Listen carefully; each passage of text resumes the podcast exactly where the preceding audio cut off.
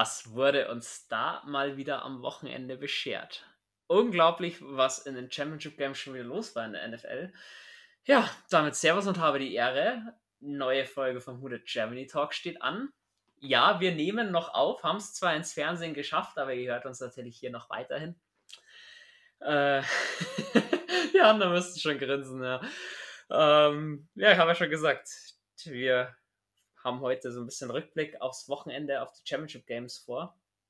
Nachdem ja doch es einiges zu besprechen gibt, habe ich gleich zwei Co-Moderatoren an meiner Seite.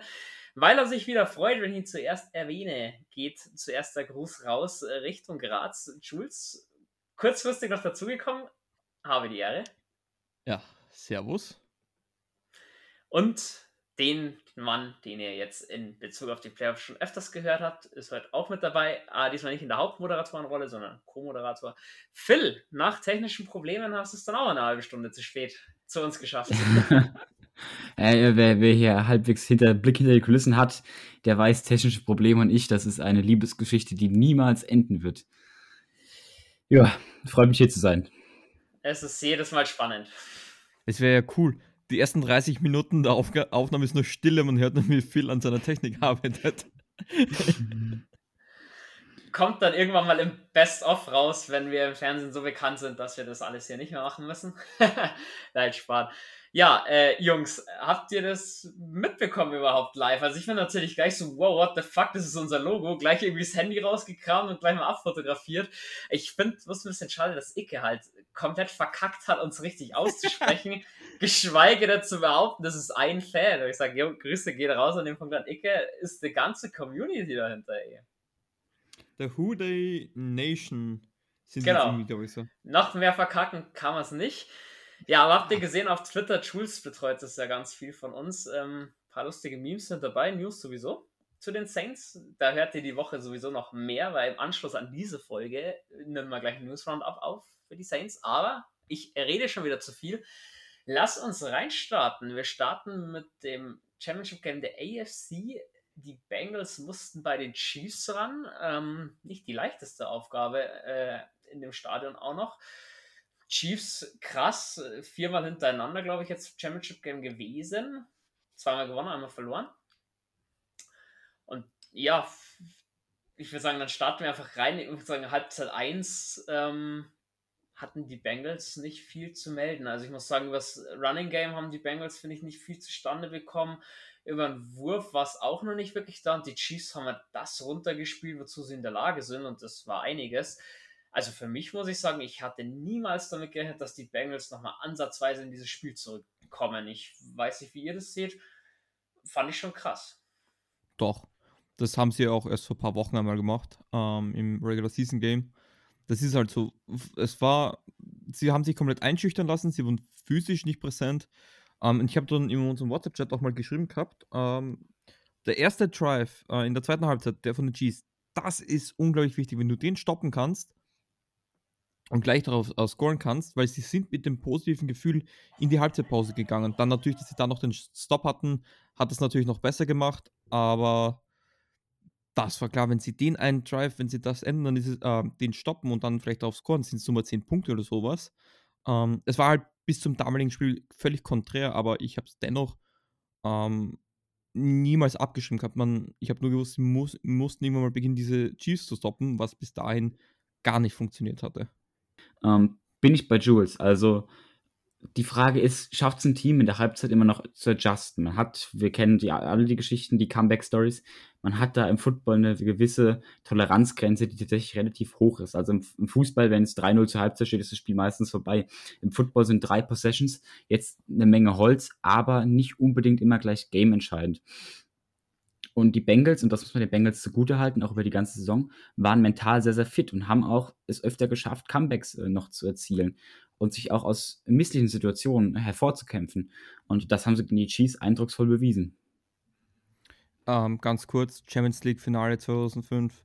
AC Milan. Oh, jetzt kommt der mit einem Beispiel aus 2005. Es ist ja nicht normal. Das war das Beste, ne, das war nämlich das Finale. Finale Champions League 2005. Was war das für ein krasses Spiel? Das habe ich mir das ich, kann ich mich noch erinnern, wie ich das live angesehen habe. Fun Fact, da war Philipp keine eineinhalb Jahre alt. Was? Was? Nee, oder? 2005, Mai 2005, da war Philipp äh, 13 Monate, 14 Monate. Da war ich schon neun Jahre alt. Nein, 16 Monate, was erzählt für ein Schmarrn, aber krass, gell? neun Jahre alt. Ja, ach du Heilige. Aber äh, abgesehen davon, Jules, das kannst du nicht als äh, Standard nehmen, was da im Champions League-Finale damals passiert ist. Also, es, ist es ist 2005. Es ist so, ja, ich, ich, ich kenne jemanden, der kennt jemanden, der kennt jemanden, der hat vor 20 Jahren mal. Na gut, in nee. einem Finale, in einem Finale. ja, und? Das, in, in aber Statist, passiert es oft. Aber Statist, Statist, okay. Ja, statistisch war es Arsch. Statistisch waren sie im Arsch, das ist klar, aber das, das, Nein, das Ausnahmen bestimmen die, bestimmen die Regeln ich, ich würde mal so sagen, im Fußball passiert sowas wesentlich, wesentlich, wesentlich weniger, als es im Football passiert. Was jetzt, einen, einen hohen Rückstand aufholen oder einen 3-0-Rückstand aufholen? Weil ein 3-0-Rückstand im Football ist relativ einfach zu machen. Nein, einen hohen Rückstand von drei Toren zu drei Possessions. Ja, es geht. Es ist, äh, der Unterschied ist, ähm, du kannst schnell drei, dreimal scoren. Ähm, das Problem ist, du musst dreimal mehr scoren als die anderen. Und wenn die anderen schon so oft gescored haben, ist das immer halt das Unwahrscheinliche drei bis viermal scoren ist kein Problem. Du musst es halt öfters dann machen, äh, ähm, als, als der Gegner es tut. Und deswegen ist, wie du es gesagt hast, Phil, diese Second Half Adjustments so unglaublich wichtig. Ja, man, Jules, du sagst das immer. Ähm, drei Touchdowns Rückstand ist per se nichts. Geht schnell, vor man muss ja sagen, was man ja auch bei den Chiefs gemerkt hat.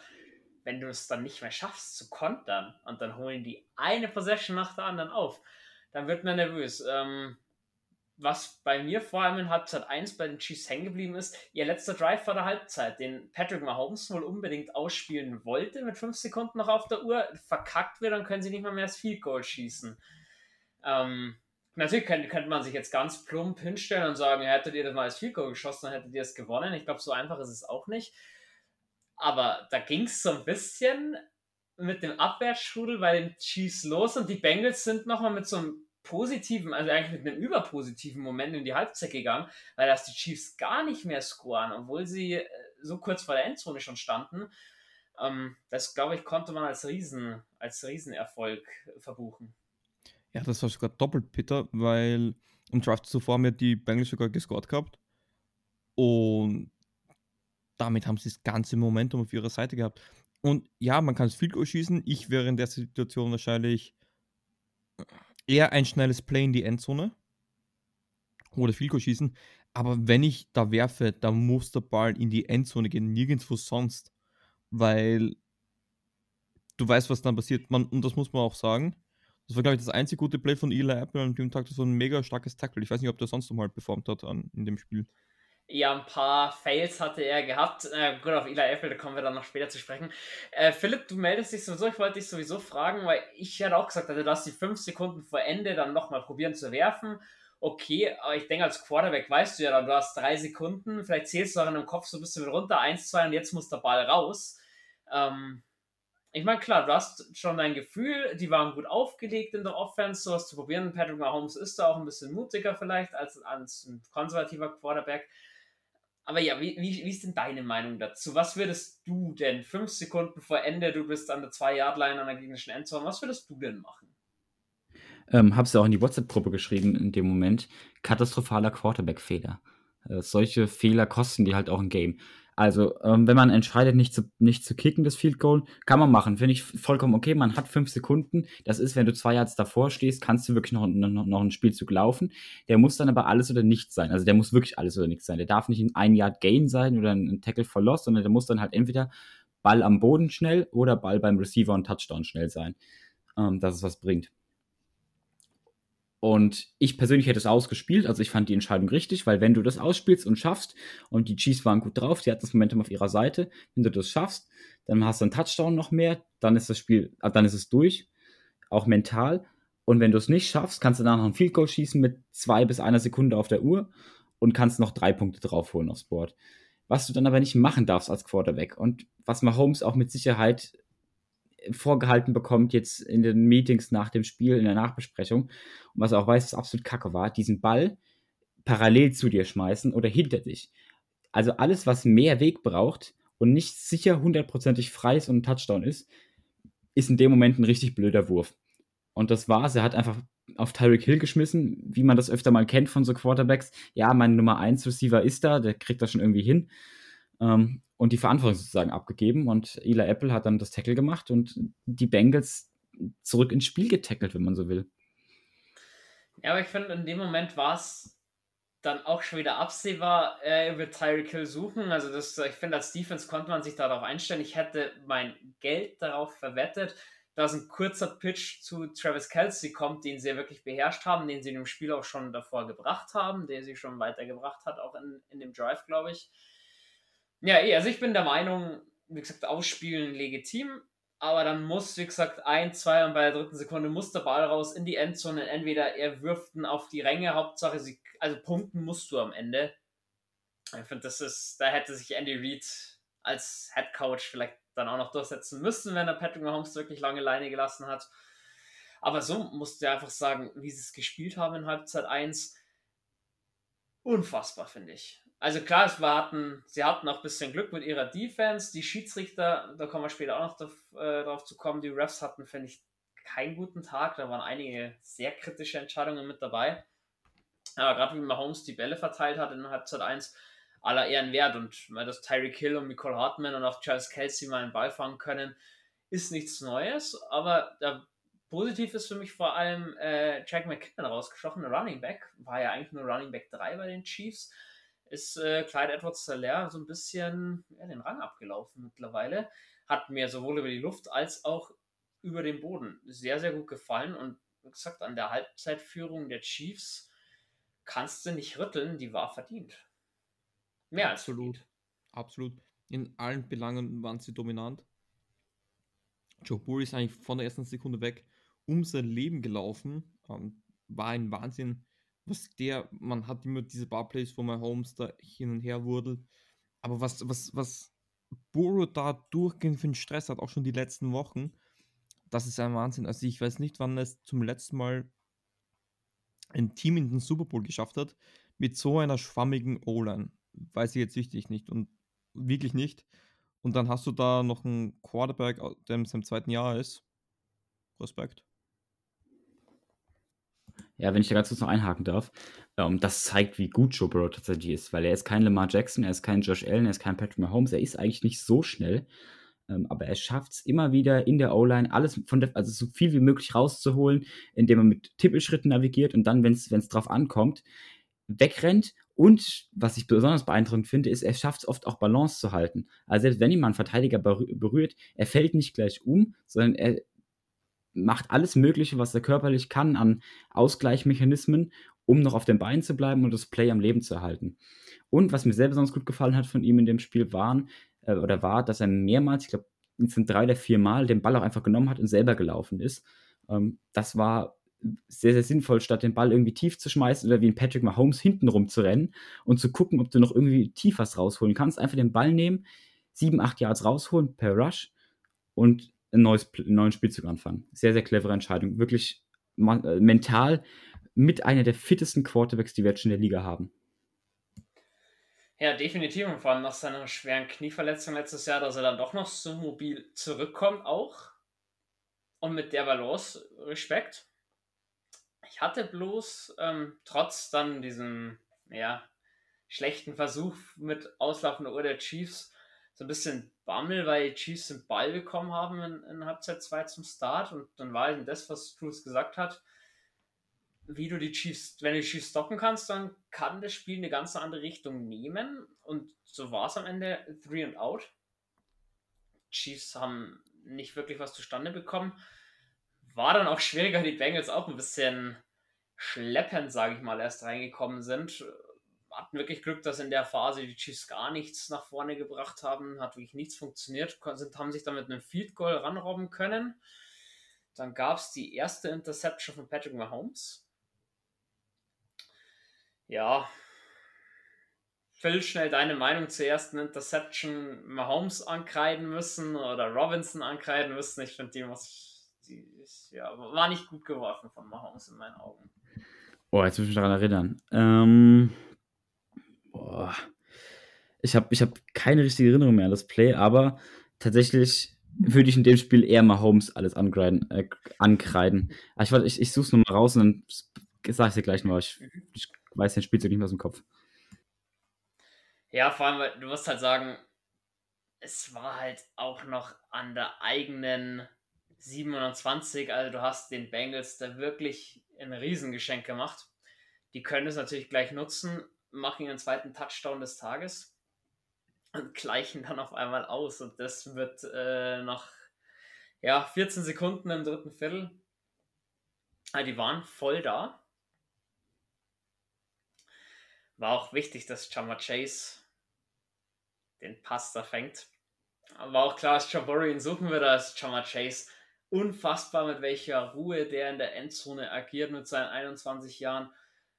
Brutales Target und wenn der seine Form halten kann im verflixten zweiten Jahr, mein lieber Mann, die Bengals haben dann ziemlich heißes, aber auch in Zukunft ein ziemlich teures Duo. Das, glaube ich, kann man jetzt schon vorher sagen. Oder Jules, ich glaube, du hast auch für, für Chama Chase nur lobende Worte. Dog, ja, das ist unglaublich. Vor allem, man, wenn man sich zurückerinnert, im Sommer, ähm, Trainingscamp hat, hat keinen Ball gefühlt gefangen, war einfach überfordert und dann schlägt das so dermaßen in der Liga ein. Ähm, ich kann mir nicht vorstellen, dass er dieses Tempo halten kann. Aber der wird schon gut spielen nächstes Jahr. Vielleicht sogar noch besser, das wäre schockierend, aber das war ja nicht mehr normal, was der da abgeliefert hat, Spiel für Spiel. Ähm, wenn man zurückerinnert, eh gegen die, gegen die Chiefs in der Regular Season, da hat er fast 300 Yards gehabt. Gestört. Einfach ein Wahnsinn. Und ja, zweimal gut, zwei Spiele gut gepickt, einen guten Draft gehabt mit, mit Burrow, das war's. Aber und sonst mal gute Spiele geholt eigentlich. Es waren ja nicht nur die zwei. Und plötzlich bist du von letzter Pick, Pick Nummer 4, 5, sowas rum und, und, und zack, Super Bowl. Läuft bei den Bengals, hätte ich gesagt. So schnell geht's. Jetzt lass die die O-Line noch verstärken, wo sie dringenden Handlungsbedarf auch haben.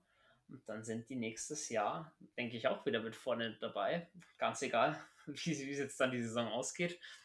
Auf jeden Fall, was noch schön zu sehen war, sie gehen dann natürlich für eine Two-Point-Conversion, um auszugleichen. Die funktioniert. Ich hoffe, äh, der zukünftige Saints-Head Coach hat es gesehen, wie es geht. ähm, ja, und es, es bleibt bei den Chiefs wie verhext. Die haben in der zweiten Halbzeit nichts zustande gebracht. Three and out, dann kommt die Interception von Joe Burrow, wo man eigentlich gedacht hat, der kommt zum unpassendsten Zeitpunkt. Hat er wieder Jama Chase gesucht. Snead, wirklich, wirklich geil gelesen, das Play, geil abgefangen. Jama Chase vielleicht auch seine Route nicht ganz so sauber gelaufen, wie er hätte sollen, beziehungsweise er das Undercutten nicht so hinbekommen, wie man es kennt. Vielleicht ein kleiner Rookie-Mistake auf jeden Fall die Bengals gleich wieder einen Ball abgeben müssen. Ja, aber auch Chiefs haben es nicht nutzen können. Am Ende die Bengals gehen in eine Führung, was gleich die wenigsten einfach von uns erwartet haben, nach so einem Rückstand mit einem Field Goal. Mit dann noch sechs Minuten auf der Uhr. Es war schon viel, viel Zeit noch für Patrick Mahomes, die er auch nutzen kann. Jules, du willst was sagen? Ich dachte eher, wow, kriegt Joe nochmal einen Ball, habe ich mir gedacht, weil sechs Minuten ist ewig mit Two-Minute-Warning, Timeouts. Aber so wie die Chiefs übers Feld marschieren können, war das wirklich meine Sorge. Wow, kriegt er nochmal einen Ball. Und da habe ich mir gedacht, da, das Field Goal, das waren ja auch 52 Yards, das kann spielentscheidend sein. Ob sie es verlieren oder Overtime. Also, dass die Chiefs scoren, war für mich ab dem Zeitpunkt klar, weil sie mussten scoren und auch mit sechs Minuten jetzt oder nie. Aber ich glaube, hätten die Banks noch mal einen Ball bekommen, hätten die entweder die Zeitrunde laufen lassen oder nochmal gescored. Es war irgendwo klar, das ist jetzt dieser alles entscheidende Drive und jetzt geht es nur mal darum, ob, ob Overtime oder, oder Sieg. Und deswegen glaube ich, dieses Field Goal hat so eine hohe Bedeutung und diesen 52 Jahre zu machen, wow als Rookie-Kicker. Aber ich glaube, über Evan McPherson müssen wir dann auch nochmal zu Genüge sprechen. Das, das kommt dann noch, genau. Irgendwann sagen, auf der anderen Seite Harrison Butker mit auslaufender Uhr und 44 hat Fico noch erzielt zum Ausgleich. Also der Druck zu Hause ist halt auch heftig. War der einzige Drive in der zweiten Halbzeit, wo Mahomes und die Chiefs Offense ein bisschen wenigstens den Ball bewegen konnten. Ähm, da mal abgesehen davon, bevor wir dann zu die Overtime kommen, ähm, sowas sieht man auch nicht alle Tage, dass eine Mannschaft in der ersten Halbzeit eigentlich alles in Grund und Boden spielt, in Halbzeit 2 dann überhaupt nichts mehr gebacken kommt. Also ich glaube, Mahomes hat in Halbzeit 2 ein Quarterback-Rating von 0. So, so. Oder ja, sehr, sehr niedrig auf jeden Fall. Hat da nicht wirklich viel zerrissen, hast du vielleicht eine nasse Zeitung. Waren sich die Chiefs vielleicht gedanklich schon zu sicher? Also quasi, ja, haben wir ja schon in der Tasche oder war Patrick Mahomes schon den Gedanken bei seinem Bruder beim TikToken oder wie, wie, wie kann man sich das erklären? Hast du in deiner aktiven Karriere habt ihr sowas schon erlebt? Nee, weil wir waren meistens immer zu scheiße dafür. Ich Spaß beiseite. Ähm, es war meistens so, dass ähm, natürlich du versuchst weiterzuspielen, aber du wirst ein bisschen lockerer. Du weißt, wenn, wenn du alles funktioniert, die Anspannung geht mit der Zeit einfach weg. Das ist normal. Oder ein Teil der Anspannung. Und, und, und du, du hast so einen komplett anderen Approach zum Spiel. Und wenn dann mal nichts funktioniert, ist es so schwierig, wieder in dieses, diese, diese Spannung, wie du es vor dem Spiel hast, ähm, da reinzukommen. Beispiel Bowl 51, ähm, Patriots Falcons, ich lasse es einfach so stehen, ist so ein Beispiel. Es hat alles funktioniert, dann auf einmal funktioniert es beim Gegner und du kommst nicht mehr rein. Und dann, deswegen ist Spannung so wichtig und deswegen ist es gefährlich auch so, so eine Führung zu haben, weil du kannst irgendwie nicht mit dieser Aggressivität weiter haben, weil du, du, du spielst, beginnst smart zu spielen und wenn alles funktioniert sowieso, aber wenn es dann einem nicht mehr geht, es ist so unglaublich schwierig, da wieder den Rhythmus zu finden, weil das andere Team hat, hat, hat dann das Momentum und du hast eigentlich keine Chance mehr, das denen wegzunehmen. Phil, deine Meinung? Ja verschiedene Punkte. Erstens Interception, zuerst Interception von Mahomes. Ähm, klarer Fehler bei Mahomes. Der Ball kam ja gar nicht überhaupt in seine Richtung in, in Robinsons. Der wurde von der D-Line gepickt, aber ob, ob man jetzt sagen kann, also es könnte, ist auch so ein klassischer Fehl, so ein klassischer Fall von doof gelaufen, dass das direkt, dass der D-Line den direkt aus der Luft abfängt. Ähm, zur Interception von Burrow, ich hole von ganz hinten auf. Ähm, einfach geiles äh, Defensive Play und den Ball ein bisschen zu tief geworfen, also unterworfen. Der hätte höher gemusst, aber auch das passiert im Spiel mal. Jetzt zu dem Momentum. Äh, Jules hat es eigentlich schon richtig gesagt, das prominenteste Moment, äh, Momentum-Shift oder das prominenteste Beispiel für, so, für dieses Spiel auch wäre der Super Bowl Falcons Patriots gewesen, ähm, der eigentlich so ähnlich abgelaufen ist. Und ähm, ja, es ist, es ist beeindruckend, es, es, zeugt viel, es zeugt viel von der mentalen Stärke der Bengals, wenn man so will, sich auch nicht kleinkriegen zu lassen, auch wenn es mal kacke läuft und äh, das dann noch zu wuppen. Und ich, ich finde gerade das, wenn wir jetzt auf die nächsten Jahre schauen, ähm, jetzt mal im Großen und Ganzen betrachtet, wenn du so einen Quarterback hast mit so einem Team und auch einem Headcoach, der, der ja auch mit Sicherheit einen Teil äh, des Erfolgs hat, dann wird das ein ernsthafter Gegner für die Chiefs sein werden. Und die Chiefs haben sich auch in der ersten, äh, nach, in der zweiten Halbzeit ihr eigenes Loch gebuddelt, weil sie irgendwie nicht so richtig wussten, wohin mit sich. Sie haben nicht angef also sie haben nicht weitergespielt auf dem, sondern sie haben so probiert, ein bisschen das Gas rauszunehmen und sind dann, wie so oft in der Saison, schon über sich selber gestolpert. Kurze Frage in der Runde. Joe Burrow, Patrick Mahomes. Wen hättet ihr lieber für die nächsten zehn Jahre? Hauptsache einen von beiden tatsächlich. Also Barrow, weil der hat die bessere Familie. Ich, ich kenne die Familie nicht mehr und sie ist schon besser. Ähm, nee, ähm, ich, ich würde auch mit Burrow gehen. Einerseits, ich mag seine Art. Ähm, das heißt nichts gegen Patrick Mahomes, aber ich, ich liebe einfach. So muss mich das stereotypische Quarterback sein. Ein, ein Teamplayer, ein Championship, irgendwo auch ein Arschloch und einer mit verdammt viel Swag, aber den alle sympathisch finden. Ich glaube, das ist für mich die perfekte Kombination. Und man darf nicht vergessen, der hat eine löchrige O-Line eigentlich. Das, das ist für mich doch immer, wie der unter Druck agiert. Ähm, den Punkt möchte ich noch kurz äh, ähm, anbringen, weil das mich so überrascht hat. Äh, wie wir diese, diese Preview hatten, ähm, hatten wir die überhaupt? Hat, nee, hatten wir gar nicht, glaube ich, zu Burrow. Hat es uns halt schon gegeben, Frage. Was? Nee, da haben wir noch kein Rookie-Review gehabt zu Burrow und Co. Nee, das war jetzt das Jahr darauf. Sorry, jetzt. Nee, aber wie. wie jetzt war ich mir sehr kurz. Nein, zum Draft 2020 hat es den Podcast noch nicht gegeben, falls Richtig. du darauf hinaus willst. Ja, ähm, was, was meine Sorge bei Jabur war, der hält lange die Kugel immer. Das war seine Sorge, äh, sein Problem am College. Er hat es in den Griff bekommen. Er hat es in den Griff bekommen. Ähm, und das ist irgendwo das, wo Mahomes momentan so ein bisschen das Problem hat, dass der zu lange die Kugel in der Hand hält. Sind nicht das letzte Play eigentlich vor, vor Ende der, äh, des Spiels, wo er da hinten herumtaumelt für 20 Sekunden und dann, dann noch fummelt. Wahnsinn eigentlich. Stellen wir vor, die verlieren den Fumble oder ich muss sagen, generell, die waren schon an der gegnerischen 4-Yard-Line, glaube ich, und wurden dann nochmal zurückgesackt auf die Cincinnati 24. Ähm, sollte auch nicht passieren. Sollte dir nicht passieren, nein. nee, aber, aber ich, ich, ich, ich will Jules in dem Punkt recht geben, dass wir heute so viel über Quarterbacks reden. Ähm, warum auch ich Joe Burrow tatsächlich außerhalb des Quatschgrundes der Familie nehmen würde, ist, Patrick Mahomes ist so ein Alles- oder Nichts-Typ in diesem Jahr geworden. Er war vorher echt ein Quarterback, der zwar auch viel über Big Plays gemacht hat, der aber auch mal den äh, Checkdown werfen konnte, wenn es drauf ankam. In dieser Season, ich weiß nicht, was mit den Chiefs los ist, aber irgendwie, entweder sie schaffen es, ein Team komplett auseinanderzunehmen, wie die Bengals in Halbzeit 1, dann läuft's, dann läuft's richtig, richtig, richtig rund. Aber wenn das nicht mehr klappt, weil die Defense sich darauf einstellen, viel Cover 2 spielen und so weiter und so fort, sie sind nicht diszipliniert genug, konstant beim Running Game zu bleiben. Und auch das hat super funktioniert in Halbzeit 1. In Halbzeit 1 sind die über die Bengals auch teilweise gelaufen. Auch davon keine Spur mehr in Halbzeit 2. Ähm, und Joe Burrow hat es geschafft, sein Team aus dem Loch zu holen, äh, einen, neuen offensiven, Impuls zu geben. Und er kann eigentlich alles, was man können müsste als Quarterback. Er ist mobil genug, er versteht sehr viel vom Spiel, er hat die Mentalität, er hat die Armstärke, um auch mal tiefer zu attackieren, er hat die Genauigkeit. Ähm, und hinter der O-Line so gut zu spielen, ist allein, ist allein schon ein Ausrufezeichen. Also wenn Mahomes hinter der O-Line spielen müsste, würde der auch nicht so gut performen. Und ich denke, da ist Burrow einfach großartig. Also von daher ähm, Burrow, ganz klar. Oder nicht ganz klar, aber Burrow aktuell deutlich, ja. Die Chiefs sind schon so ein bisschen in dieses Loch, was sie Anfang des Jahres hatten, schon so ein bisschen reingefallen. Ich meine, klar, du weißt immer mehr, was kommt.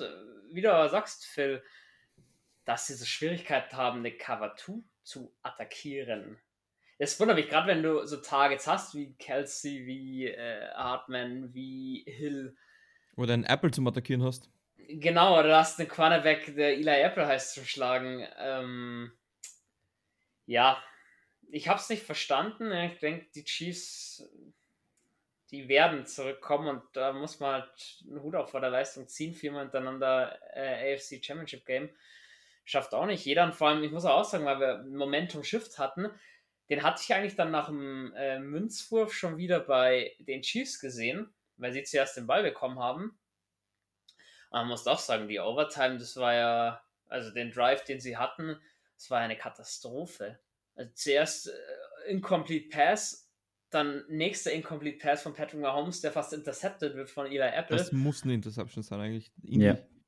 Aber wir kommen zum Se vor den Niners Rams Spiel ähm, noch zu Head Intercept. Wir müssen also. Oh ja, genau, oh ja. Genau, da, da Sag, lassen wir, wir, das mal. Da kommen wir noch dazu, genau.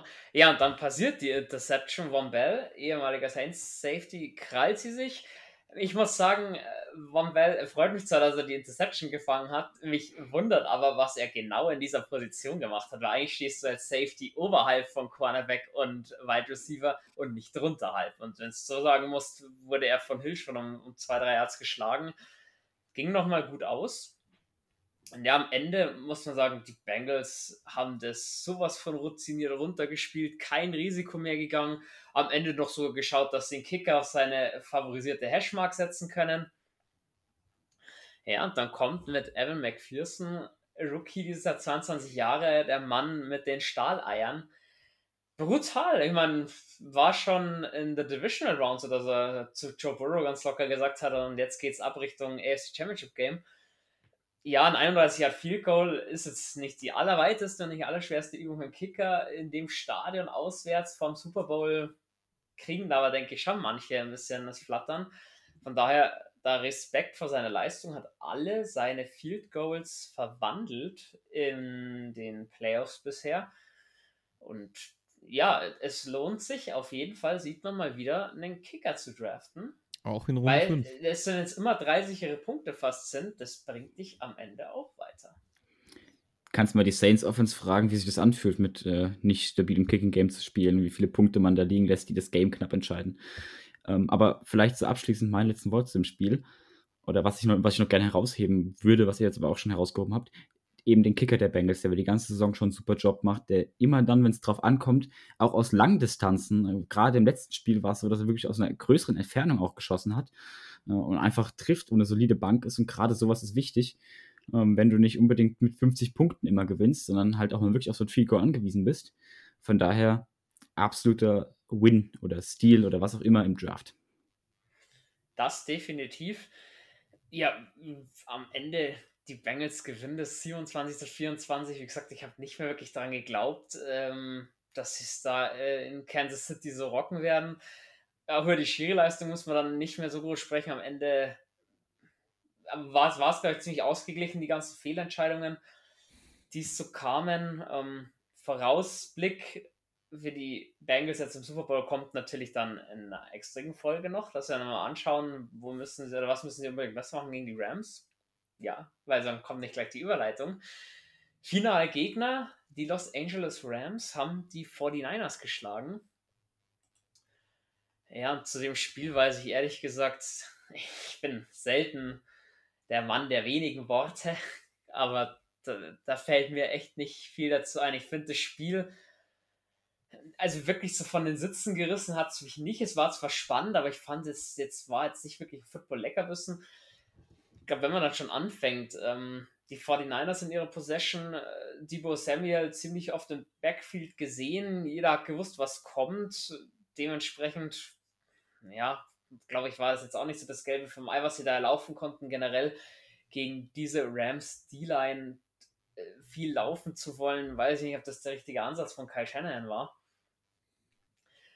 Und ich finde, San Francisco hat gerade im ersten Viertel, auch zum Teil im zweiten Viertel, zu wenig aus den Möglichkeiten gemacht, die ihnen die Rams gegeben haben. Ich meine, Stafford hat dann seine Standard-Interception, die er wohl einfach schmeißen muss, um sich wohlzufühlen, gleich im ersten Drive der Rams tief in der, äh, in der Red Zone von den 49ers geworfen. Wurde schön gepickt.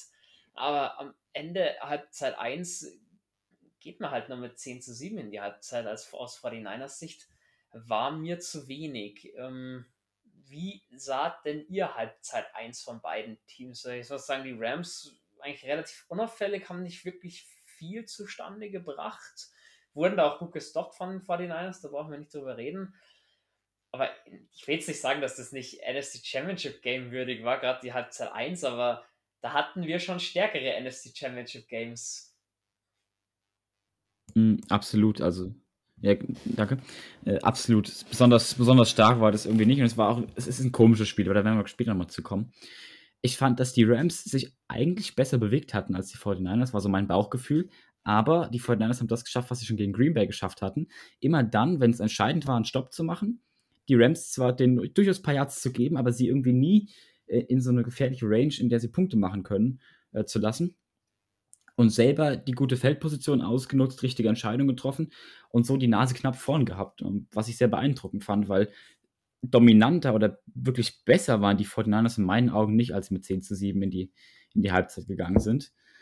Ähm, klar, die, der klassische Matthew Stafford-Pick, hast du auch schon angesprochen, es sollte im Spiel nicht der einzige Halbpick bleiben oder beziehungsweise der einzige versuchte Interception-Wurf bleiben.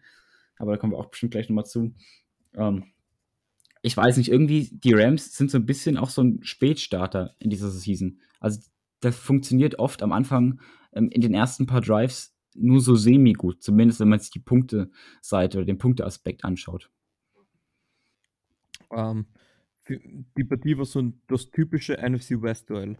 High-powered Offenses, aber gegeneinander ist es immer irgendwas das ist egal welche, nimm zwei Teams aus der Division, lass sie gegeneinander spielen, kriegst du immer genau das Spiel. Hätten die Seahawks gegen die Cardinals gespielt, gleiches Spiel. Aber das, das ist ein Phänomen, was ich nicht verstehe. Deswegen, ich hatte eigentlich wenig Bock auf das Spiel. Ähm, weil ich habe ich hab genau gewusst, das wird so ein Spiel sein. Auch ein Spiel mit vielen Fehlern, vielen Missed Opportunities. Ähm, naja, zwei Coaches, die sich dann halt auch irgendwo schon halbwegs kennen. Aber ja, ich, ich, ich habe mich dann angeschaut, wann war das Spiel? So nach 0 Uhr und habe mir gedacht, ich, hoffentlich geht das bald vorbei. Aber es, aber geht es mir so oder ist jedes Duell der NFC West, schaut das immer komplett gleich aus? Ja, aber ich denke, man geht immer so mit hohen Erwartungen rein, weil es ist, äh, wird immer gesagt, stärkste Division und so weiter und so fort. Aber wie du sagst, so wirklich spektakulär sind die, die, die, wenigsten Spiele dann fast in, in der NFC West. Ähm, ich meine, klar, dass sich die beiden Teams gut kennen, ja. Dass gerade die Rams viel Zeit von der Uhr genommen haben für relativ wenig Punkte in Halbzeit 1, das auch ja. Ich meine, das Mist Field Goal kommt auch noch mit dazu, ist klar. Aber irgendwie, wie gesagt, ich fand das im Gegensatz zum Spiel davor, ja, langweilig ist auch das falsche Wort. Ich sag's einfach ein bisschen unspektakulär. Fehlerhaft, würde ich es nennen. Auch fehlerhaft, aber auch gut gecoacht. Das muss man, muss man auch sagen. Wie gesagt, wie, Sean McVay äh, auch dann ähm, Debo Samuel rausgenommen oder rausnehmen hat lassen, da haben sich schon andere Defensive-Koordinatoren und Head-Coaches die Wochen davor die Zähne ausgebissen dran. Ich allgemein wenn, wenn wir gerade auf den Coaching Aspekt äh, eingehen, vermutlich zwei der besten Offensive Coaches. Ähm, ich, ich muss zugeben, ich finde, Shanahan hat eine undankbare Position, weil, also so, so gut ich Jimmy Garoppolo jetzt auch finde, er ist es irgendwie nicht. Und das ist jetzt auch relativ klar, glaube ich, dass die Ära vorbei ist für ihn in San Francisco. Ich bin mal gespannt, ob Trey Lance die, die langfristige Antwort ist. Noch habe ich da auch meine zwei kleineren Fragezeichen dran, aber das werden wir dann sehen. Ähm, aber ach, der, ich, ich finde irgendwie, das, was Shanahan machen könnte, er, er verstumpft sich halt auf dieses Run-Game, weil er Garoppolo nicht viel zutraut und nimmt den 49ers so massiv Optionen, die Rams auseinanderzulegen oder auch ihnen ja allgemein dieses Momentum, wenn sie ein Momentum hatten, ein kleines oder mal eine Option oder mal eine Chance, irgendwie immer so starr fokussiert auf äh, ja, möglich Kurzpassspiel, Play-Action oder Run-Game. Jules, du darfst gleich, du darfst gleich mit deinem, mit deinem Einwand also, ja, Kyle Shannon, ich habe es zu Schulz vor der Folge schon gesagt, ist natürlich ein riesen Offensive Mastermind, da brauchen wir nicht drüber streiten. Ich war aber ein bisschen enttäuscht, weil, wie gesagt, gerade am Anfang des Spiels oft Debo Samuel den Ball zum Laufen gegeben, jeder hat gewusst, was passieren wird. Ähm, das fand ich jetzt nicht sonderlich einfallsreich. Und wie du sagst, du hast einen Brandon Ayuk, du hast einen Debo Samuel als Receiver, du hast einen George Kettle. Und Jimmy G ist jetzt in meinen Augen nicht so schlecht. Er kann auch mal einen Ball werfen, er kann auch mal einen Ball anbringen, gerade eben in diesem Kurz- und Medium-Pass-Spiel, was ja Shannon wirklich so geil auf ihn zugeschnitten hat. Habe ich ein bisschen wenig davon gesehen. Die Jimmy G-Diskussion, die würde ich dann gegen Ende nochmal noch mal ansetzen, weil ich da ein bisschen anderer Meinung bin als du, Philipp.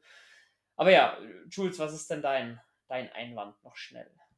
Ich finde Jimmy, ah, Jimmy G, ähm, Kyle Shannon hat ein super System, aber er, er macht nichts draus. Es ist das eine und, und sonst nichts. Und, und dass er dieses Mastermind ist, das sagt man eigentlich seitdem er äh, bei den Falcons äh, OC war. Und man kann sagen, ja, er war jetzt einmal im Super Bowl, er war einmal im AFC Championship Game, aber was diese grandiose Offense war es, hattest du jemals Angst vor der San Francisco Offense oder einfach nur vor, vor der Mannschaft? Und das frage ich mich halt, ähm, ob da den Ruf, dem er ihm nachsagt, ob er dem auch gerecht wird. Er ist ein guter Head Coach. Da haben sie, glaube ich, einen Goldgriff, da haben sie einen guten Griff gemacht, glaube ich. Aber ich glaube, es ist auch nicht mehr als gut. Er, man sagt, dieses Offensive Mastermind, ob er das noch immer ist, weiß ich nicht. Ähm, und so Jimmy G, ganz kurz. Ja, Glauben Sie, es wird mit Lance besser? Einmal Super Bowl, einmal AFC Championship geben? Jetzt zieht mir nicht diese Jimmy G-Diskussion so nach vorne, Mann. Das nee, nee, passt, nee, nee, nee. Passt mir ich, überhaupt nicht. also vielleicht, vielleicht noch zwei Worte, zwei kurze Worte zu Kyle Shanahan. Ich glaube, dass er ein richtig, richtig guter Coach ist. Er sich manchmal selber limitiert. Ähm, also sein Resümee ist gut und ob ich Angst hatte vor der 49ers Offense? Ja, in dem Jahr in dem sie in den Super Bowl gezogen sind, da hatte ich Angst vor den 49ers. Da waren sie einfach brutal gut. Also offensiv wie defensiv. Aber du hast recht, ähm, er lebt ganz schön von seinen, von seinen einzelnen Erfolgen. Und den ganz großen Wurf hat er bis jetzt auch noch nicht geschafft. Er hat noch keinen Super Bowl-Ring an der Hand, wenn ich mich richtig erinnere. Oder zumindest keinen aus Atlanta, Washington oder 49ers Zeiten, wenn dann davor.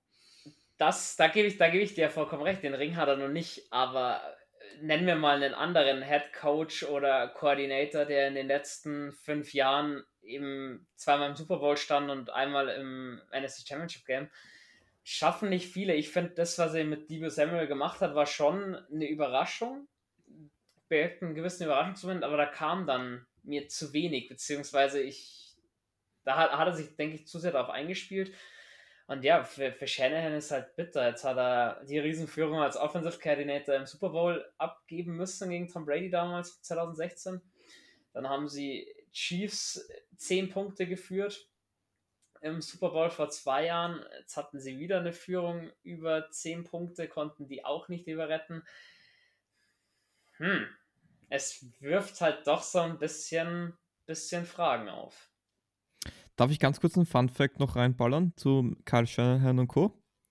Ähm, 2013 war Kyle Shanahan äh, Offensive Coordinator bei den Redskins, damals noch Redskins. Der Quarterbacks äh, Coach war Matt LeFleur und der Titans Coach war Sean McVay. Pervers, gell? Und weißt du, der Rekord war 3 und 13. Absolut pervers. ja. Wenn du sagst, das sind, das sind Top 5 Head Coaches, die du allesamt, die allesamt aus Washington raus sind. Wer war denn damals Head Coach, wenn ich fragen darf? Äh, sag, ich, sag ich dir auch sofort, der damalige ähm, äh, Head Coach war Mike Shanahan. Die sind mhm. auch nicht ja. ein, niemand. Okay. Mhm. Mhm. Um, Was hatten die dann bitte für ein beschissenes Roster, wenn sie dann 3-13 gehen? Unter anderem ein, ein, Cornerback, äh, ein Quarterback namens Kirk Cousins. Ah, I like aber, aber da waren schon äh, im Draft Jordan Reed, äh, Chris Thompson unter anderem. Gut, wir sind jetzt nicht hier. Ich wollte ja, ich, ich, ich, ich wollt gerade sagen, ich, ich glaube, wir sind gerade ein bisschen abgedriftet. Genau, nee, genau. ich, ich finde es immer so lustig. Einer, einerseits den Stat und dann den, den Record, wenn man sich den anschaut. Ich muss sagen, in Halbzeit 2 sind beide dann auch so ein bisschen zart reingestandet. Die 49ers müssen panten, die Rams gehen Turnover und Downs. Dann kommt der Touchdown vor den 49ers. Wenn man dann mit 10 Punkten in Führung geht, wo finde ich mit einer der schönsten Drives, glaube ich, von den 49ers generell im Game war, wo wirklich schön der Ball bewegt wurde. Die Rams können den halt gleich kontern, was ein bisschen blöd war für San Francisco, dass sie die Führung gar nicht so lange halten konnte auf 10 Punkte. Äh, Steph hat das Feld runtermarschiert, auch Cooper Cup natürlich, der ihm da wieder sehr, sehr geholfen hat dabei. Gerade die wichtigen gingen halt immer auf Cup und Cup pflückt dieses Jahr einfach alles runter, was in seine Richtung kommt. Ja, und dann kam schon diese horrende Fast-Interception von, von Jimmy G. Ja, was, was soll ich dazu sagen? Ähm, äh, Jimmy G für sowas immer gut. Das hat man davor gewusst. Das hat man auch davor schon gewusst. War ein blöder Moment, dass er nicht Jimmy G nach dem Touchdown, das Momentum von seinem Touchdown-Drive halt nicht mehr mitnehmen konnte. Das irgendwie so ein bisschen dann auch, was Patrick Mahomes passiert ist. Die Offense konnte danach nicht mehr wirklich bewegen. Zum Teil auch die leichten Pässe nicht angebracht ja, wie gesagt, zu Jimmy G kommen wir gleich. Wie seht ihr denn diese schon fast Interception, wo sich ja diese Katastrophe dann eigentlich schon angebahnt hat? Ich, ich hätte eine andere Reception, die ich vorher interessanter fand. Ich glaube, sie war vorher. Ähm, für Matthew Stafford, der den Ball einfach tief übers Feld schmeißt. Äh, in so eine, in so eine, in so eine Postroute, glaube ich, war das rein von, ich glaube, Cup oder Beckham, ich bin mir nicht sicher. Und Nummer drei der 49ers, also das war im vierten Quarter bei 39 ungefähr, und den, den, den Verteidiger, die Nummer drei von den 49ers, massiv übersieht. Und wenn der den Ball gefangen hätte, dieser Verteidiger, das Spiel wäre aus gewesen. Also das, es wäre vorbei. Die 49ers hätten noch vier, fünf Mal rennen können, sechs, sieben Minuten von der Uhr nehmen können und dann entspannt ein Field Goal kicken können. Also das, wäre aus gewesen. Ähm, glücklich, dass, dass der, also ich glaube, Nummer drei ärgert sich bis heute noch oder bis jetzt immer noch massiv darüber, dass er diesen einfachen Ball, dieses, dieses Geschenk nicht gefangen hat. Ähm, allgemein beide Quarterbacks kann man ja noch sagen, viel Glück gehabt, hätten in dem Spiel auch mit mehr als eine Interception jeweils rausgehen können. Übrigens, das, Safety, das war Safety Jacquiski, äh, Jacquiski äh, Tart, ähm, der äh, noch niemals einen Football in der Hand hat, hatte, weil ansonsten fängt er diesen Ball, glaube ich. Also wirklich so eine Kugel, das darf dir nicht passieren. Vor allem nicht in einem NFC Championship Game, aber Pustekuchen, wie es ja dann so schön heißt. Genau, weil am Ende die Rams kommen noch zum Field Goal. Dann im letzten Drive, den die 49ers haben, ja, wo man eigentlich auch sagt, da kann noch was gehen. Müssen sie, ich glaube, bei 3 und 12 äh, wirft dann Jimmy G die spielentscheidende Interception. Ähm, finde, die kann man ihm jetzt gar nicht so ankreiden. Hat halt seine O-Line einfach 0,0 gehalten, hat ihm da überhaupt keine Zeit verschafft. Am Ende will er den Ball noch weiterbringen. Dumm gelaufen. Saison für die 49ers ist damit beendet. Die Rams stehen im Super Bowl. Ähm, ja. ich bin kein Rams-Fan, das ist ja bekannt. Deswegen weiß man, glaube ich, wem ich die Daumen drücken werde. Aber jetzt, Jimmy G. Ist meiner Meinung nach einer der besten Available Quarterbacks jetzt dann in der Free Agency beziehungsweise auf dem Draftmarkt, weil noch hat er ja Vertrag, der ist auch nicht ganz billig. Also natürlich, wenn er einen Paycut oder so ähm, annimmt, wäre es natürlich für das neu aufnehmende Team ein bisschen besser. Sonst verdient er nächstes Jahr noch um die 27 Millionen, glaube ich. Also schon happig. Und ja, auch die Frage, die Schulz vorhin gestellt hat, wird mit Trey Lance alles besser? Puh. Also, mein Trey Lance ist ein bisschen mobiler auf jeden Fall. Jimmy G hat auch den besseren Arm in meinen Augen. Ja, ob es am Ende die Antwort auf alles ist, ich weiß es nicht. Wo glaubt ihr denn, sehen wir Jimmy G nächstes Jahr? Ich habe nämlich zwei heiße Tipps, aber ich will euch da mal den Vortritt lassen. Ähm, dann beginne ich einmal. Ähm, zu dem Punkt vorher, das liegt auch daran, weil die ganz guten Quarterbacks sind fix bei ihrem Team. Aber er ist natürlich ein, einer der heißesten Kandidaten in der Offseason und er wird doch nächstes Jahr einen Platz finden. Ähm, zwei Teams, die ich persönlich interessant finde, sind einerseits die Pittsburgh Steelers und andererseits die Carolina Panthers. Ich bin gespannt, wie die Panthers reagieren und Steelers brauchen einen Quarterback. Die haben momentan keinen Quarterback, den du ins Feld schicken kannst. Ähm, ich könnte mir vorstellen, dass da ein, ein guter Landing-Spot dabei wäre. Wer natürlich jetzt auch dabei ist, Tampa Bay natürlich. Wenn man sagt, man vertraut Kyle Trask ein bisschen, ähm, wäre auch das, glaube ich, da eine gute Alternative, da wir eine gewisse Ähnlichkeit zu Tom Brady ja auch kennen. Aus der Zeit von New England noch. Tatsächlich wäre ich bei den zwei Teams dabei. Ich wäre bei Carolina und bei Tampa Bay dabei, äh, weil beide Teams für mich meines Erachtens ein Konstrukt drumherum haben, mit dem man angreifen kann in die Playoffs. Und da brauchst du einen ja, mittelmäßigen Quarterback, um da anzugreifen. Also besser als dem Donald. Ähm, ein, ein, ganz großer Wurf wäre natürlich großartig für beide Teams aus deren jeweiligen Sicht, wenn man es schaffen würde, auch den nächsten Franchise-Quarterback gleich schon dieses Supersystem einzubauen. Aber ich denke, Jimmy G würde den Ansprüchen genügen. Ob er jetzt für unsere, Sa für unsere Saints ist er nichts, meines Erachtens, weil er schlicht und ergreifend nicht zu dem passt, was wir gerade brauchen. Das ist ein Rebuild. Und, und wenig Cap Space auf jeden Fall. ich glaube, so ein 27 Millionen Dollar Vertrag von Jimmy G, der passt nicht zwingend in unsere Cap-Situation gerade rein. Ja, bei denen könnte man auch nochmal neu strukturieren, neu verhandeln, vermutlich, wenn er getradet wird. Ähm, Gerade nach der Leistung ist jetzt auch keine 27 Millionen Dollar wert, das sollte jeder, also sollte sein Agent auch wissen.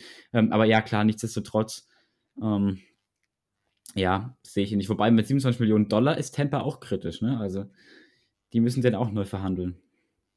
Ja, es ist halt, Jimmy G geht in sein letztes Vertragsjahr. Also wenn hättest du halt mit Voidable Years zu kämpfen, wenn du ihn restructurst und davon haben wir ja genügend, wenn man sich denkt, dass Terran Armstead nächstes Jahr bei uns 13 Millionen Dollar verdient, ohne einen Vertrag zu haben. Deswegen für die Saints sehe ich ihn auch nicht. Ich sehe, also ich finde die, die, die Idee mit Steelers ganz interessant. Ich hätte davor gesagt, wenn die Cleveland Browns ein bisschen äh, einen Schmarrn machen und Baker Mayfield nicht verlängern, dass die vielleicht eine Adresse wären. Oder klar, jetzt Tampa Bay mit Tom Brady oder nachdem Tom Brady zurückgetreten ist und die kein Quarterback haben und auch erst sehr spät picken werden in der ersten Runde. Natürlich auch eine Möglichkeit, weil ist Kyle Trask startfähig, weiß glaube ich keiner, wie bei Jordan Love zum Beispiel es ähnlich war. Ähm, weiß nicht, ob das Bauch, mein Bauchgefühl da so gut wäre, wenn ich äh, Head Coach oder Fan bei den Bucks wäre ist interessant. Natürlich, Jimmy G, wenn auf seine 27 Millionen weiterhin besteht, wird es in meiner Meinung nach kein Playoff-Team werden. Und ich bin aber gespannt, wie viele wirklich sagen, in Anführungsstrichen ein System-Quarterback oder ein mittelmäßiger Quarterback langt uns, weil ich gehe davon aus, dass Jimmy G zumindest am Anfang der Free Agency Phase nicht gerade billig sein wird. Also so ein, mit einem Zweitrunden-Pick, wie man die Arnold bekommen hat, weiß ich, ob die 49ers da am Anfang darauf eingehen. Die werden halt auch erstmal abwarten, wie viele Angebote kommen dann rein und dementsprechend wird sich der Markt natürlich für Jimmy G gestalten.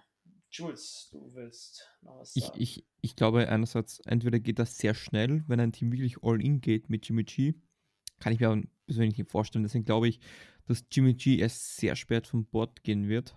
Ähm, sollte er überhaupt vom Bord gehen. Ein Team, was ich jetzt nur zum Spaß dazu reinklatschen möchte, weil ich glaube, das wäre einfach die Story schlechthin. Jimmy G zu den Green Bay Packers. Weil du kannst, du kannst viele Teams in den Raum werfen. Was passiert mit Kirk Cousins bei den Vikings? Hat zwar dieses Jahr auch gut gespielt, aber ob das am Ende die richtige Lösung ist, ich, ich weiß es ehrlich gesagt auch nicht. Aber ich denke, Jimmy G wird da ja landen, wo ein offensichtlicher, Sport, äh, offensichtlich auch ein Quarterback gebraucht wird. Und ganz ehrlich, ich, wenn Aaron Rodgers nicht zurückkommt, dann glaube ich, geht Green Bay mit Jordan Love. Aber das gehört auch mal an anderer Stelle hin ich würde die Folge langsam dann zum Ende bringen. Wir hören uns vom Super Bowl auf jeden Fall nochmal. Mit einer Art Warm-up auf jeden Fall. Wer die moderieren wird, ist noch nicht ganz, ganz raus, aber ich denke, Phil wird wieder mit dabei sein. um ihn jetzt einfach mal so vor Zug zu werfen. tatsächlich, tatsächlich denke ich schon, dass ich bis dass die ganzen Playoffs äh, das jetzt auch noch zu Ende bringe, was wir hier gemacht haben. Also jetzt, weil ich nicht weiß, ob wir uns alle in der Konstellation nochmal hören werden, was, wie schaut bei euch der 14. Februar so aus? Dauerrausch. ähm, bei mir kommen zwei Freunde, ähm, einer Chiefs-Fan, der hat ein bisschen gelitten, einer 49ers-Fan. Bin ich froh, dass ich nicht deren Teams im Super Bowl sehe. Mein, mein Traum-Super Bowl, ich wollte Bengals vs. Rams sehen, auch wenn ich das Gegenteil geglaubt hatte. Ähm, ja, das wird entspannt geschaut mit zwei Freunden und meinem Vater und gibt gutes Essen. Und am nächsten Tag geht es früh raus. Ich habe nämlich doch kein frei, obwohl ich eigentlich frei hätte. Also Schule hat frei, aber ich mache Praktikum, also heißt das um, ich glaube, 7 Uhr aufstehen. Das wird lustig, aber das werden die wohl aushalten müssen. Football geht vor. Tipp von einem alten Mann einfach gleich durchmachen, weil wegen drei Stunden Schlaf bringt es nicht. Bist du hast keine drei Stunden Schlaf, das ist es. Ab drei Stunden zahlt die Schlaf aus, darunter, nee. Ähm, nicht so viel Alkohol, das kann müde machen, ähm, habe ich gehört. ähm, und nee, einfach durchmachen. Also das, das, auf das bin ich stolz. Ich, ich habe schon sehr lange Football geschaut. Ich habe doch so die Tradition in meine Schule gebracht, dass am Tag nach dem Super Bowl entspannter angegangen wird, dass da jetzt nicht so viel Stress gemacht wird. Auf das bin ich ein bisschen stolz, muss ich sagen. Ich habe doch nie, wir haben noch nie eine Prüfung gehabt danach. Nie du wirst im Grazer Nachtleben irgendwo versinken oder wo, wo findet Weiß man gar nicht, ob es kommt auf, wird gar nicht möglich sein, weil die Sperrstunde ist bis 12 Uhr. Wurde jetzt aufgehoben von 10 auf 12 Uhr. Also ich werde ich bin kein großer Super Bowl Geher. Ich habe mir das einmal angetan, zweimal angetan. Das eine war Super Bowl 49, Seahawks gegen Patriots. Das Spiel kann ich mich de facto gar nicht erinnern, weil ich da ja, zu betrunken war, sagen wir wie es ist. Und ich habe meine Brille vergessen und ich war nicht gerade weit vorne. Das heißt, ich habe die meisten Plays gar nicht gesehen. Das andere war Super Bowl äh, 53 war das äh, Rams gegen Patriots. Da hatte ich zumindest einen Grund gehabt für den Alkohol, weil das Spiel war nicht wirklich zum Ansehen. Ähm, nee, ich mache mir da meistens zu Hause einen gemütlichen Abend mal schauen, ob wer vorbeikommt. Ähm, auch Football schauen. Und ja, ansonsten unspektakulär. Also ich, ich mache da kein großes Daraus, aber jetzt haben wir uns da so offenbart. Bene, wie sieht es mit dir da eigentlich aus? Ja, ich bin dieses Jahr tatsächlich auf in Anführungsstrichen einer großen Super Bowl Party. Also wir waren die letzten Jahre immer mal wieder zu vier, zu fünf, wo man sich das halt dann mit ein paar Kumpels angeschaut hat, ein paar Kumpelinen. Dieses Mal in München beim Kumpel von einem Bruder, der macht davor Fat Sparrows und allem drum und dran, nutzen wir halt die zehn Leute, die du sein darfst in Bayern, komplett aus. Natürlich alle den Schnelltest davor. Und ja, dann mal in einer bisschen größeren Runde. Und ich habe frei vor allem. Am Montag. Das, das, ist, das, ist, das äh, Geile als Student. Es ist in der Ferienzeit. Das ist einfach ein Traum. All, allein deswegen möchte ich schon Langzeitstudent werden. Ähm, auch wenn es finanzielle Schäden hat. Zumindest einen Tag nach dem Super Bowl ist da für mich kein Stress. Ähm, aber ich, ich hätte dann gerne die Debatte ähm, nach dem Super Bowl, ob Super Bowl Partys totally overrated sind, weil in meinen Augen sind sie es. Ähm, aber wie gesagt, ich möchte deine Meinung dann hören, ähm, vor allem wenn du es dann, wenn du dann dir aus erster Hand berichten kannst. Mal schauen, vielleicht treffe ich, mache ich mit ein paar Jungs auch äh, so einen Super Bowl-Abend. Hat für mich wenig, muss ich zugeben. Ach, wenn es nächstes Jahr dann äh, Huda Germany Super Bowl Party mit Saints gegen, keine Ahnung. Ja, aber ganz ehrlich, die muss, es, die muss es nächstes Jahr sowieso geben. Also die muss es sowieso geben, finde ich. Da glaube ich, wird, da ist dann Welt dann auch anders. Naja, soweit klingt es ja mal ganz gut. Und wenn ihr zwei nichts mehr zu sagen habt, ich glaube, Phil wollte was sagen, oder? Nee, ich habe gerade überlegt, was ich nächstes Jahr habe, nach, ob ich, ob, ich da, ob ich da auch was habe. Da habe ich Schule, aber keine Abi-Prüfung zwischendrin. Das heißt, ich bin sowas von fett dabei. Der Tag ist ja so egal. Ja, ich werde auch fett dabei sein. Jetzt. fett und dabei. also alle, äh, die nördlich von München leben, haben jetzt diesen Witz nicht verstanden. Nein, das glaube ich auch nicht. Nee, aber ich glaube, ich glaub, wir verquatschen uns ein bisschen. Generell muss ich sagen, wenn es wieder geht, natürlich erstes äh, NFL-Game in Deutschland. Ich glaube, da freuen wir uns auch alle drauf, dass wir auch mal als Community einfach zusammenkommen. Genau, also Leute, es ist Großes geplant, aber jetzt lassen wir uns erstmal den Super Bowl rumbringen. Ähm, soweit, was steht die Woche dann noch an? Es kommt jetzt noch kleiner News-Roundup zu den Saints. War ja doch ein bisschen was los die letzten Wochen nach dem, ja, nach dem Season Out. Und dann wird es zum Super Bowl ein bisschen ruhiger. Kommt natürlich Super Bowl Warm-up und Overtime mehr oder minder, wie ihr es kennt. Und danach sind wir in der Off-Season. Da haben wir einiges geplant. Da werdet ihr noch früh genug drüber dann unterrichtet, was wir alles mit euch vorhaben. Soweit bleibt uns gediegen, bleibt uns treu. Social Media, Twitter, Instagram und so weiter und so fort. Ihr wisst, wo ihr uns findet. Unser Discord-Server ist auch immer ein schöner Raum, um sich ein bisschen auszutauschen. Und natürlich unsere WhatsApp-Gruppe. Die sowieso. Und soweit. Ich habe nichts mehr auf meinem Sheet stehen. In diesem Sinne beende ich die Folge mit den wunderschönen Worten Who Dat?